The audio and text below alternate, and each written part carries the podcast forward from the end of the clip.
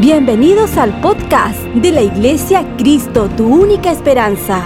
Disfrútalo, toma nota y compártelo en tus redes sociales para que muchos sean bendecidos por esta enseñanza. Amén. ¿Cuántos han venido a escuchar la palabra del Señor?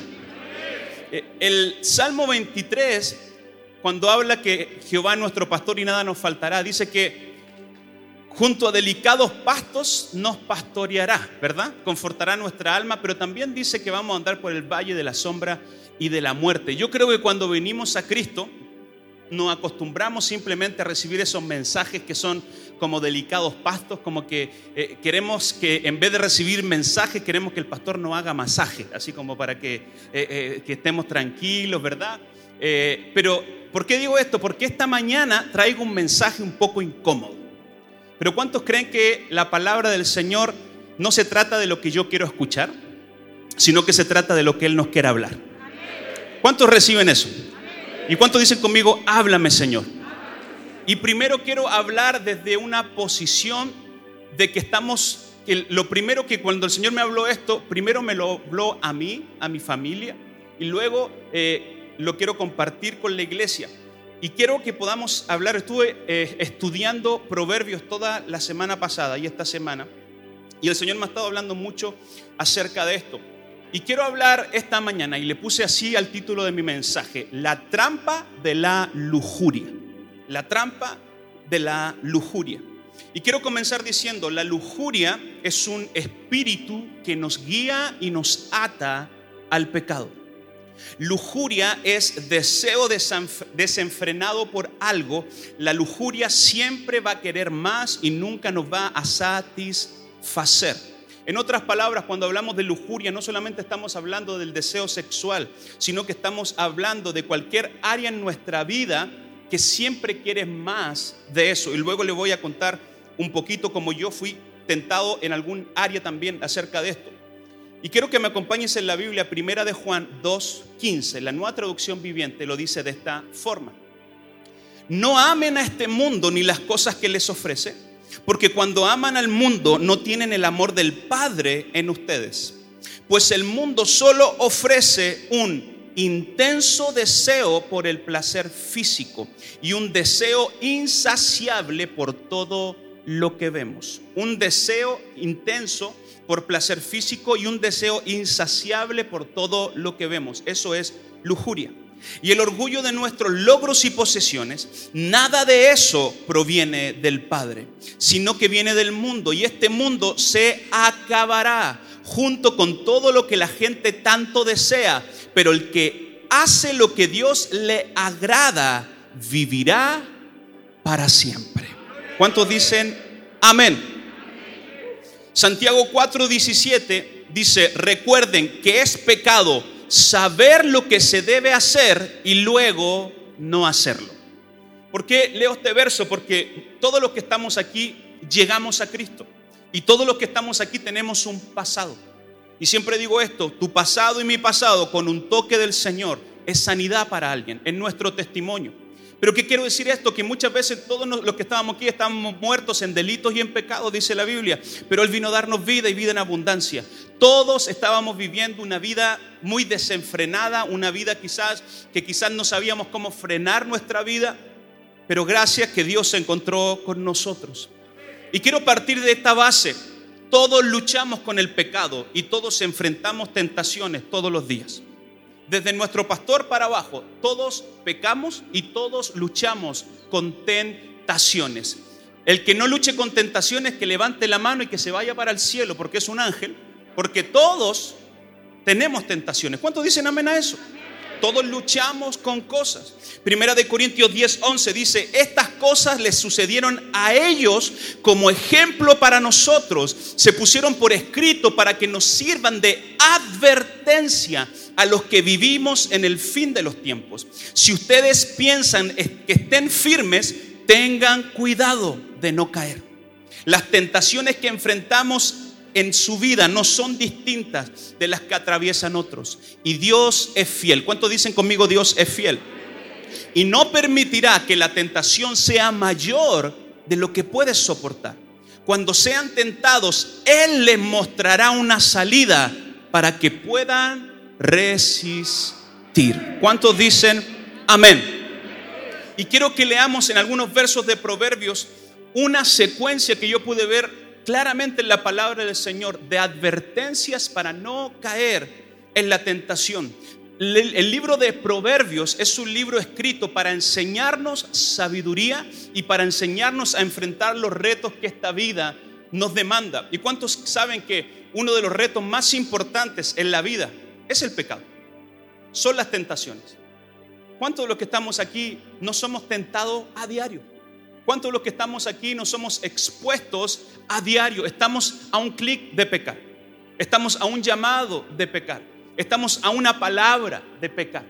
Pero diga conmigo, Dios es fiel. Y Él me va a dar una salida. ¿Cuántos dicen amén? Proverbios 4:20. Jesús, Dios está hablándonos como sus hijos.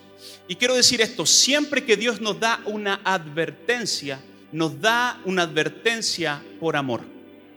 No por juicio, no por condenación, la da por amor. Proverbios 4:20 dice, Hijo mío, presta atención a mis palabras. Inclina tu oído para escuchar mis razones. No le pierdas de vista. Guárdalas en lo más profundo de tu corazón. Ellas son vida para quienes las hallan. Son la medicina para todo su cuerpo. ¿Cuántos reciben eso? La palabra de Dios es vida y es medicina a nuestro cuerpo. Amén.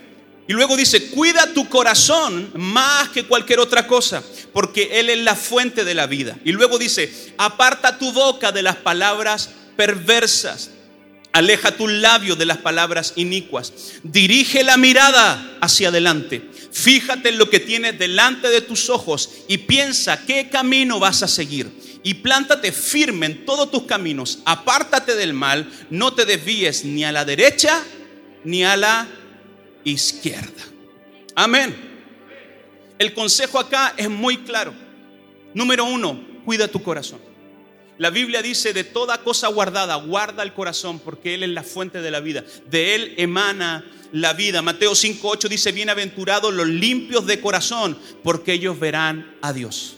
Una cosa es escuchar de Dios, una cosa es saber de Dios, otra cosa es ver a Dios. ¿Cuántos han visto a Dios? Yo creo que nadie lo ha visto textualmente, literalmente, pero ¿sabe qué? Yo puedo ver a Dios en la vida de alguien que es bendecido. Yo puedo ver a Dios en la familia que Él me dio. Yo puedo ver a Dios cuando Él me abre puertas. Estoy hablando de ver a Dios en nuestra vida. Una cosa es escuchar de Dios, otra cosa es saber de Dios, otra cosa distinta es ver a Dios en mi vida. Eso me habla de resultado. El evangelio que profesamos y predicamos es un evangelio de buenas noticias, es un evangelio de resultado donde tengo la capacidad de ver a Dios, pero para eso tengo que guardar el corazón. Y después dice, número uno, y quiero, son tres cosas. Número uno, guarda tu corazón. Número dos, guarda lo que hablas o cuida lo que hablas. El verso dice, aparta tu boca de las palabras perversas, aleja tu labio de las palabras inicuas. Necesitamos cuidar nuestras conversaciones. Necesitamos cuidar nuestro WhatsApp, lo que hablamos en el chat. Necesitamos entender que es trascendental saber que el poder de la vida y de la muerte está en mis labios. Por eso tenemos que tener tanto cuidado con lo que hablamos. Lo que tú declaras acerca de algo, es, en eso se va a convertir. Y Dios nos está animando esta mañana a cuidar nuestro corazón y a cuidar la forma en la que hablamos. Usted sabe que lo que tú hablas y lo que yo hablo está ligado con nuestro corazón. Pastor, ¿por qué dice eso? Lucas 6:45, la Reina Valera contemporánea dice, el hombre bueno saca lo buen del buen tesoro de su corazón el hombre malo saca lo malo del mal tesoro de su corazón, porque de la abundancia del corazón habla la boca. Yo siempre lo grafico así, hay un hilito interior del corazón a nuestra lengua. Si eso pudo salir de tu boca, es porque estaba alojado en tu corazón. No, que cuántas veces usted y yo, yo lo he hecho muchas veces, no dijimos esto, ay, no quise decir eso se me salió. Uy, se me salió. Uy, no, pero quizás le dijiste una pesadez a alguien o, heriste a alguien con tus palabras y dices, no, yo estaba bromeando. No, no estaba bromeando, si salió por tu boca es porque había abundancia de tu corazón, de lo que estabas pensando. Y por eso salió la boca. Necesariamente necesitamos guardar el corazón, necesitamos cuidar lo que hablamos. Y el tercer consejo que Proverbios nos da es, dice, fija tu mirada hacia adelante. Número uno, guarda tu corazón. Número dos, guarda lo que hablas. Y número tres, guarda lo que miras. Necesitamos guardar nuestros ojos, guardar nuestra mirada, qué es lo que estamos viendo, qué es lo que estamos mirando, qué nos estamos dando permiso para ver, qué es lo que no nos estamos dando permiso para ver. El consejo aquí es claro, mira hacia adelante, enfócate en lo que tienes enfrente, qué tienes al frente, tu familia, tu esposa, tu trabajo, tu iglesia. Mucha gente vive y pierde el tiempo mirando al lado mirando hacia atrás, cuando todo lo que Dios tiene para tu vida y para mi vida no está al lado tuyo, no está detrás tuyo, todo lo que Dios tiene para tu vida está al frente tuyo. Necesitamos fijar nuestra mirada hacia adelante. Mira el consejo que le da Pablo a los filipenses, Filipenses 3:13.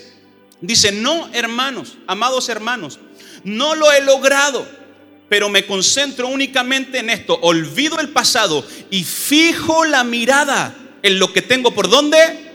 Por delante y avanzo hasta llegar al final de la carrera para recibir el premio celestial, el cual Dios nos llama por medio de Cristo Jesús. Las personas que están disfrutando su vida, denle un fuerte aplauso al Señor, están mirando hacia adelante.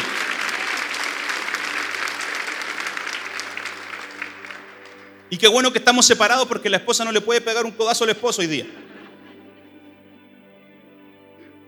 Mi hermano, mi hermana, Mira hacia adelante. Mira hacia adelante. Disfruta lo que Dios te ha dado, lo que por gracia el Señor ha entregado en tus manos. Disfruta tu familia, disfruta tu esposa, disfruta tu nieto, disfruta tus hijos, disfruta la casa que el Señor te da, disfruta el auto que el Señor te da, disfruta el trabajo en el que puedes disfrutar y poner un alimento en tu mesa. Disfruta lo que está adelante. Los últimos versos del capítulo 4 de Proverbios son estos consejos. Guarda el corazón, guarda tu boca, y guarda tus ojos. Y mira cómo comienza Proverbios. Y aquí me voy a poner un poquito más pesado. Chuta, pastor, estaba tan bien. Proverbios 5:15. Acompáñame en la Biblia, por favor. Bebe el agua de tu propio pozo. Comparte tu amor únicamente con tu esposa. ¿Para qué derramar por las calles el agua de tus manantiales teniendo sexo con cualquiera? debes reservarla solamente para los dos. Jamás la compartas con desconocidos. Que tu esposa sea una fuente de bendición para ti. Alégrate con la esposa de tu juventud. Cuando está hablando la palabra del Señor, le está hablando al esposo y a la esposa. También le está diciendo a usted, hermana, alégrate con el esposo de tu juventud. Alégrate, no lo compartas con nadie. Bebe el agua de tu propio pozo. Cuando disfrutamos y tenemos contentamiento con lo que Dios nos ha entregado, no tengo tiempo para los deseos de mi carne, ni tengo tiempo para perder el tiempo, porque yo me enfoco en lo que tengo adelante. Y esto es tremendo entenderlo. Quiero que me acompañes a Proverbios 7. Y quiero comenzar a hablar acerca de las trampas de la lujuria. Y quiero que pongas ahí donde voy a leer en la Biblia adulterio, quiero que pongas lujuria. Porque el adulterio o la lujuria, mi hermano, no se trata de un hombre, no se trata de una mujer, se trata de un espíritu. Que tenemos que identificarlo. Proverbios 7.1 dice, Hijo mío, sigue mi consejo. Atesora siempre mis mandatos. Obedece mis mandatos y vive. Guarda mis instrucciones tal como cuidas tus ojos. Átalas a tu dedo como un recordatorio. Escríbelas en lo profundo de tu corazón. Escúcheme bien, esto es tan importante. Ama la sabiduría como si fuera tu hermana. Y haz la inteligencia un querido miembro de tu familia. Deja que ellas te prevengan de tener una aventura con una mujer inmoral y de escuchar las adulaciones de una mujer promiscua. Y vuelvo a repetir para que no se malentienda, cuando la Biblia está hablando acerca de una mujer inmoral, está hablando del espíritu de la lujuria, que puede estar en un hombre o puede estar en una mujer. ¿Se entiende, verdad? Hay dos cosas importantes, sabiduría e inteligencia. ellas te van a prevenir de entrar en un camino de lujuria. Y hay ciertas trampas que yo pude ver en la palabra del Señor acerca de la lujuria. Número uno, la lujuria me hace estar en el lugar incorrecto y en el momento incorrecto. ¿Sabe por qué? Porque uno no, no peca de la noche a la mañana. Uno trama el pecado. Uno sabe cómo hacerlo. Mi mamá siempre me decía, si quería hacer tonteras, las voy a hacer en la iglesia, las voy a hacer afuera, las voy a hacer cuando te vea, las voy a hacer cuando no te vea. ¿Por qué? Porque uno va tramando. La Biblia dice, no olvidéis de las maquinaciones de Satanás. ¿Sabe que el diablo anda buscándonos como un león a quien devorar? La Biblia dice que anda como un león, porque no es un león. El único león es el león de la tribu de Judá. Pero él anda tratando de agarrar nuestra vida, de, de empujar nuestras debilidades, cuando la Biblia dice que Dios se hace fuerte en nuestras debilidades. La lujuria me hace estar en el lugar incorrecto, en el momento incorrecto. Así como la voluntad de Dios me posiciona en el lugar correcto y en el momento correcto, la lujuria me posiciona en el momento y en el lugar incorrecto. Pastor, deme algo bíblico de lo que está diciendo. Segunda de Samuel 11.1. Y quizás puede decir, pastor, pero para usted es muy fácil, usted es pastor. Quiero hablar de un pastor. David, el buen pastor. Al año siguiente, en el tiempo en que los reyes salían a la guerra, David envió a Joab y a sus siervos y a todo el ejército de Israel a combatir a los amonitas, a los que vencieron luego de ponerle sitio a la ciudad de Rabá. Y David se quedó, ¿dónde? En Jerusalén. En el tiempo donde los reyes iban a la guerra, ¿dónde David se quedó? En Jerusalén. Diga conmigo, lugar incorrecto. Seguimos leyendo el verso. Y un día por la tarde, mientras se paseaba por la azotea del palacio después de la siesta, ¿qué hacía caminando en el techo?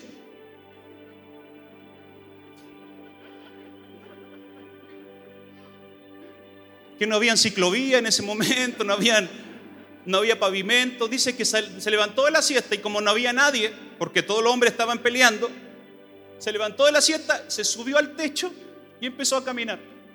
Y dice que mientras caminaba por la azotea, por el techo, dice que desde ahí vio una mujer hermosa que se estaba bañando. Y al verla, al preguntar quién era ella, le dijeron, se llama Betsabé, que era hija de Elián, esposa de Urías elitita, uno que andaba peleando por el rey. Entonces David ordenó que la llevaran a su presencia y ella se presentó a él, él la tomó y se acostó con ella. Después de tener relaciones, ella se purificó y regresó a su casa. Esta es la primera trampa de la lujuria. Te hace estar en el lugar incorrecto, en el momento incorrecto. El hacer la voluntad de Dios, escúcheme bien, la bendición del Señor no nos exime de tener tentaciones. No nos exime de caer en pecado. Lo quiero dejar muy en claro. Mucha gente cree que simplemente por sentarse en una silla no van a venir tentaciones, no van a venir pecados. Me atrevo a decir que mientras te acercas a la voluntad de Dios va a haber una lucha más constante para alejarte de este lugar. Por eso van a haber más tentaciones, por eso van a haber más opciones, por eso van a haber más... Que el Señor nos ayude. El primer, la primera trampa es lugar incorrecto, momento incorrecto. La segunda trampa es el engaño. La lujuria nunca se va a satisfacer, siempre va a querer más en cada área, no solamente en la sexual. La Biblia dice que Dios suplirá todas nuestras necesidades. ¿Sabe cuál es el problema suyo y mío? O mío y suyo. Es que siempre queremos más de lo que necesitamos. Pero la promesa es que Dios suplirá todas nuestras necesidades. El engaño, la lujuria nos engaña diciendo, nunca me van a descubrir. Le quiero decir algo, usted y yo podremos engañar a todo el mundo pero hay alguien que nos está mirando. Mira lo que dice Proverbios 7:13, y esto es muy fuerte este verso, y quiero que lo puedas entender, que está hablando de este espíritu de lujuria, de la mujer inmoral. Lo rodeó con sus brazos y lo besó. Mirándolo con descaro le dijo, escúcheme bien, acabo de hacer mis ofrendas de paz y de cumplir mis votos. Tú eres precisamente al que estaba buscando. Salí a encontrarte y aquí estás. Mi cama está tendida con hermosas colchas, con coloridas sábanas de lino egipcio. La he perfumado con mirra, aloes y canela. Ven, bebamos sin medida la copa del amor. La lujuria siempre se va a disfrazar de amor. Hasta el amanecer. Disfrutemos de nuestras caricias. Escúcheme bien. Ahora que mi esposo no está en casa, se fue de viaje por mucho tiempo. Yo, al leer estos versos, no lo entendí al principio, pero no me impresionó lo que hacen o, lo que está Proverbios previniéndonos a no hacer, sino lo que me impresionó es que este espíritu está diciendo, ya pagué mis votos y ya di mis ofrendas. En otras palabras, era una mujer que estaba ¿dónde? En la iglesia. Y lo vuelvo a repetir, este espíritu se puede meter en la iglesia y necesitamos identificarlo. Por eso creo que el Señor nos está dando esta palabra de advertencia en esta mañana. Estuve estudiando y el índice de divorcio por adulterio, escúcheme bien, y esto es alarmante, es casi el mismo en el mundo que en la iglesia. El ser cristiano, el dar nuestras ofrendas, el dar nuestros diezmos, no nos asegura vivir una vida en santidad. No nos asegura vivir una vida recta delante del Señor. Claro que es importante, pero necesitamos guardar y cuidar nuestro corazón, lo que hablamos, y lo que ven nuestros ojos. ¿Cuántos dicen amén? Y esta es la trampa de la lujuria. Aprovechemos mientras mi esposo no está porque no va a volver. La trampa de la lujuria siempre es, démosle espacio a nuestra carne total, luego nos arrepentimos. Total, luego Dios es bueno con nosotros y pedimos perdón. Qué impresionante. La gente siempre está empujando los límites de la gracia de Dios. Cuando Jesús le trajeron la mujer adúltera, dice la Biblia que estaba recién, eh, la habían eh, sorprendido del acto mismo de adulterio, se la trajeron a Jesús, la querían apedrear, Jesús no la apedreó, no la juzgó, no la condenó, pero le dijo, vete y no pequen más. Y tenemos que tener cuidado con eso, no confundir la gracia de Dios con la justicia y los preceptos de Dios. Dios ama al pecador, pero aborrece el pecado. Yo te amo, yo te acepto, yo no te condeno. La Biblia dice, ni yo te condeno, que el que podría condenarte no te va a condenar, pero aléjate de tu pecado. No pequen más. Y creo que eso es lo que Dios nos está diciendo en esta mañana. ¿Cuántos lo reciben? Romanos 6, 1 dice, ahora bien, ¿deberíamos seguir pecando para que Dios nos muestre más y más su gracia maravillosa? Mucha gente piensa así. Pablo está diciendo, por supuesto que no. Nosotros hemos muerto al pecado. Entonces, ¿cómo es posible que sigamos viviendo en pecado? ¿O acaso olvidamos que cuando nos unimos a Cristo Jesús en el bautismo, nos unimos a Él también en su muerte? Pues hemos muerto y fuimos sepultados con Cristo mediante el bautizo. Y tal como Cristo fue levantado de los muertos por el poder glorioso del Padre, ahora nosotros también podemos vivir una vida nueva. Y eso es lo que hace el amor del Señor nos toma, nos limpia, nos purifica y nos dice, ahora camina recto, ahora haz lo correcto, ya te limpié, ya te saqué todos esos vicios, ya, ya, ya estamos limpios, pero no peques más. Iglesia, ese es el clamor de nuestro Padre con amor que nos dice en esta mañana, aléjate del pecado. La lujuria siempre se disfraza de amor, pero el amor viene del cielo y la lujuria viene del infierno. El amor siempre trae vida, la lujuria siempre traerá muerte. ¿Cuántos dicen amén? Número tres, y ya estoy terminando con esto. Otra de las trampas de la lujuria es la pobreza y en la ruina. Proverbios 5, 7 dice, así que ahora, hijos míos, escúchenme, nunca se aparten de lo que les voy a decir, aléjate de ella, del espíritu de lujuria.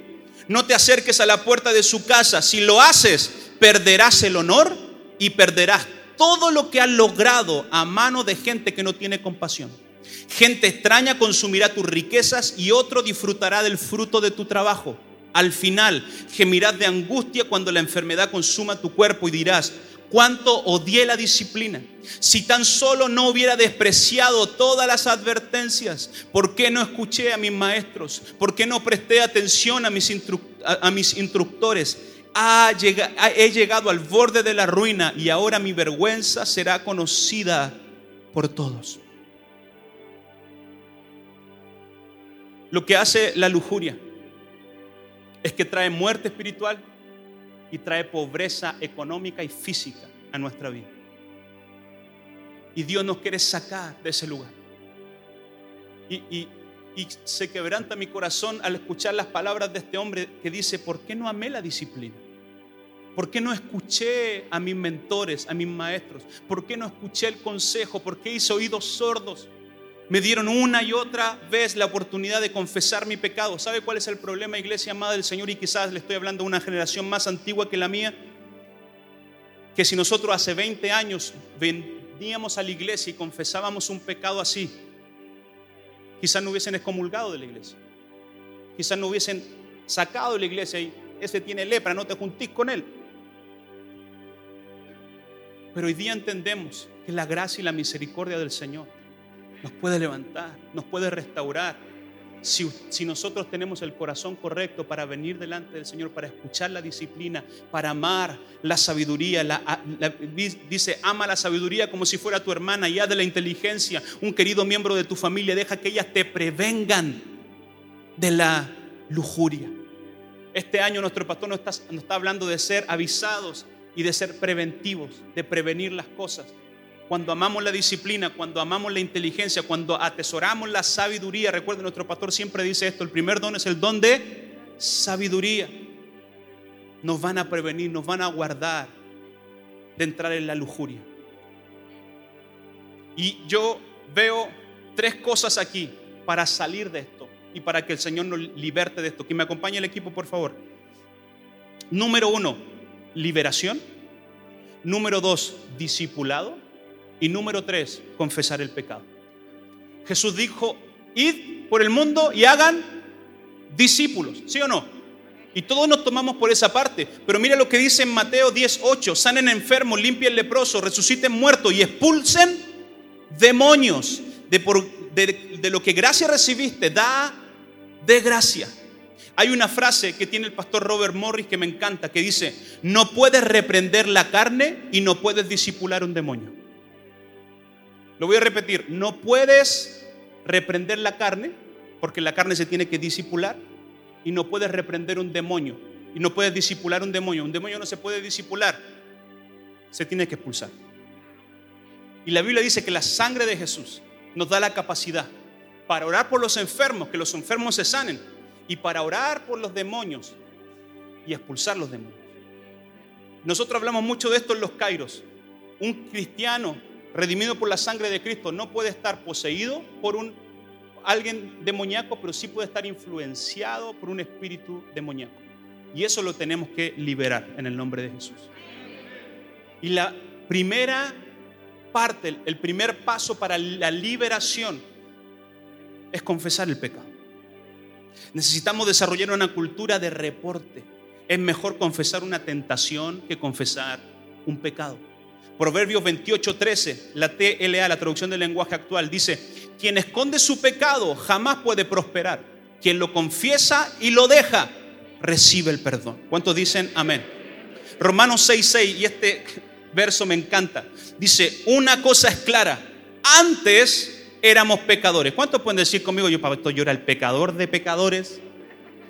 No, que usted no me conocía antes, yo, era, yo tendría que levantar las manos, los pies, tendría que levantar todo porque éramos más pecadores que... Antes éramos pecadores, pero cuando Cristo murió en la cruz, nosotros morimos con Él. Así que el pecado ya no nos gobierna. Al morir, el pecado perdió su poder sobre nosotros. Alguien tiene que declarar eso esta mañana. El pecado, dígalo fuerte, el pecado perdió su poder en mí. Ya no me gobierna el enojo, ya no me gobierna la lujuria, ya no me gobierna la gana de hacer otras cosas malas. Hoy día me gobierna el Espíritu Santo de Dios. Somos guiados por el Espíritu Santo de Dios. Su amor inagotable, su misericordia están aquí esta mañana para nosotros, para animarnos a mantenernos fieles y si hemos caído, está aquí para levantarnos, para limpiarnos, para sanarnos, para purificarnos y para liberarnos. Yo creo que esta mañana es una mañana de libertad para muchas personas. Esta mañana es una mañana de sanidad para muchas personas si decides alejar, alejarte del pecado. Ni yo te condeno, dice el Señor. Pero no peques más. Todos estamos expuestos a este espíritu de lujuria.